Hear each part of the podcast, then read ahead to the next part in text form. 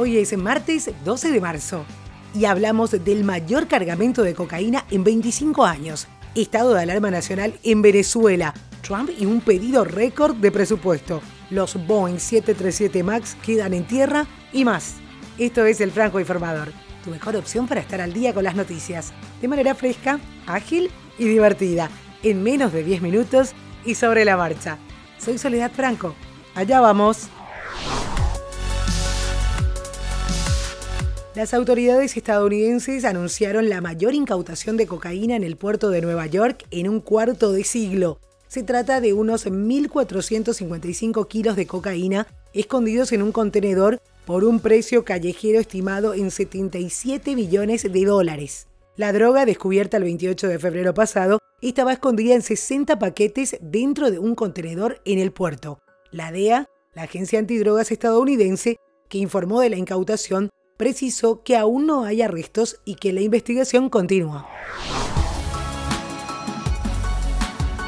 El Parlamento venezolano, controlado por la oposición, autorizó al jefe del órgano, Juan Guaidó, autoproclamado presidente de esa nación en enero pasado, a declarar un estado de alarma nacional debido a la calamidad que atraviesa el país por el apagón que ya suma cuatro días. Los diputados de la bancada opositora aprobaron de forma unánime el decreto que se entiende como modalidad del estado de excepción y regirá por 30 días ampliables a otros 30 días más. En la declaratoria del estado de alarma se ordena a la Fuerza Armada Nacional Bolivariana que disponga las movilizaciones que sean necesarias para que brinde la debida protección tanto a las instalaciones como a los funcionarios del Corpo ELEC. También se ordena a los funcionarios de seguridad abstenerse de impedir u obstaculizar las legítimas protestas del pueblo venezolano, mediante las cuales expresan no solo su rechazo al deplorable estado en que se encuentra el sistema eléctrico del país, sino sobre todo su inmensa indignación hacia quienes con su ineptitud y corrupción han permitido que se llegue a esta situación. El presidente Donald Trump envió al Congreso una solicitud de presupuesto récord de 4.75 billones de dólares que exige un aumento del gasto militar y recortes en los programas nacionales como educación y protección ambiental para el año fiscal 2020. El presupuesto de Trump, el más grande en la historia federal, incluye un aumento de casi el 5% en el gasto militar, que es más de lo que había pedido el Pentágono y 8.600 millones de dólares adicionales para la construcción de un muro fronterizo con México. El pedido de Trump además contiene lo que los funcionarios de la Casa Blanca llamaron un total de 1.9 trillones de dólares en ahorros de costos de los programas obligatorios de redes de seguridad como Medicaid y Medicare.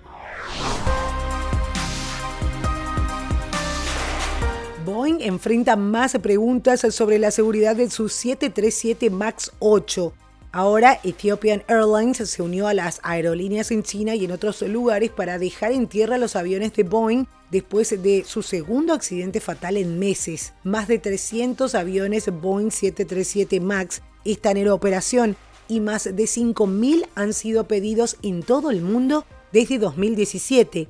En América Latina, el avión es utilizado por al menos cuatro líneas aéreas, de acuerdo a información oficial de las respectivas compañías. Aerolíneas Argentinas cuenta con 5 unidades del MAX 8, Aeroméxico con 6 unidades del MAX 8, la panameña Copa Airlines tiene 3 unidades del MAX 9 y la brasileña Gold Líneas Aéreas mantiene 6 unidades del MAX 8 en su flota, mientras que en Europa Air Italy, Iceland Air y Ryanair están entre los usuarios en tanto American Airlines, United Airlines, Southwest Airlines y Air Canada lo operan en Norteamérica, entre otras. Hablando de viajar, la Unión Europea lanzó un nuevo requerimiento de viajes. Pronto van a estar obligados los viajeros a preinscribirse antes de los viajes. Esto va a ser a partir de 2021 y deberán llenar una solicitud en línea y pagar una pequeña tarifa. La inscripción es válida por tres años. La Unión Europea dice que el objetivo de la nueva regla es mejorar la seguridad y ayudar a detener la migración ilegal y el terrorismo. Miles de argelinos celebraron la renuncia del presidente Abdelaziz Bouteflika al quinto mandato. La noticia se conoce el mismo día en que el presidente argelino regresaba al país después de dos semanas ingresado en un hospital de Suiza. A pesar de su delicado estado de salud, Bouteflika presentó su candidatura para los comicios del próximo 18 de abril, lo que provocó un rechazo general inédito de la población. Se registraron protestas populares diarias secundadas masivamente por jóvenes universitarios quienes piden un presidente al que puedan ver y que pueda verlos. A pesar de las promesas de apertura efectuadas por el presidente en el poder desde hace 20 años, su estado de salud, su capacidad real de expresión y de comprensión son todavía un secreto de Estado. El Real Madrid hizo oficial con un comunicado el regreso como técnico de Zinedine Zidane, que firma por lo que queda de temporada y las tres próximas hasta el 30 de junio de 2022, y la salida de Santiago Solari, al que han ofrecido seguir formando parte del club.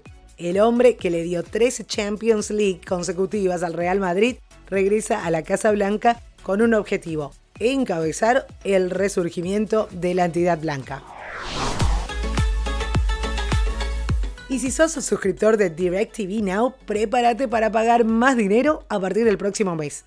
El servicio de streaming de ATT piensa aumentar en 10 dólares la mensualidad de cada paquete de canales de televisión que ofrece, según reportó Cord Cutters News la semana pasada.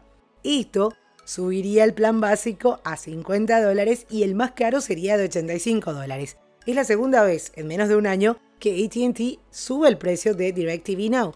La última vez fue en julio de 2018, cuando subió el costo mensual por 5 dólares. El que ATT suba el precio a DirecTV Now no debería sorprender mucho, ya que la gigante de telecomunicaciones puede usar a HBO como un incentivo para atraer a suscriptores al servicio, ya que en abril estrenará la temporada final de Game of Thrones. WhatsApp anunció que suspenderá las cuentas de los internautas que usen versiones alteradas del servicio. Serían WhatsApp Plus y GB WhatsApp, ya que, según la empresa, estas aplicaciones violan las condiciones de uso.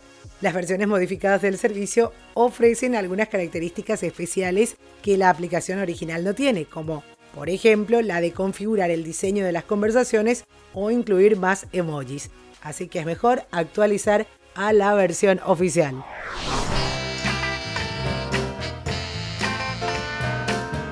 El legado de Aretha Franklin continúa y por eso se dio a conocer que se estrenará su nuevo documental de la Reina del Soul el próximo 5 de abril bajo el título Amazing Grace, el mismo nombre que su disco de 1972. El rodaje se grabó originalmente en aquel año en un concierto que realizó Aretha en la iglesia bautista misionera New Temple en Los Ángeles. Sin embargo, no fue publicado en ese año por problemas técnicos de filmación. Escucha un poquito de la reina.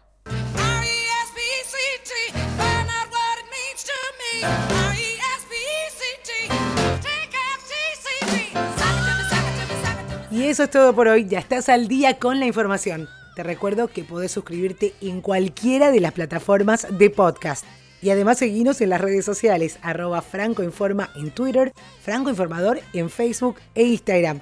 Y recomendanos, que es la mejor manera de seguir creciendo hasta cada momento.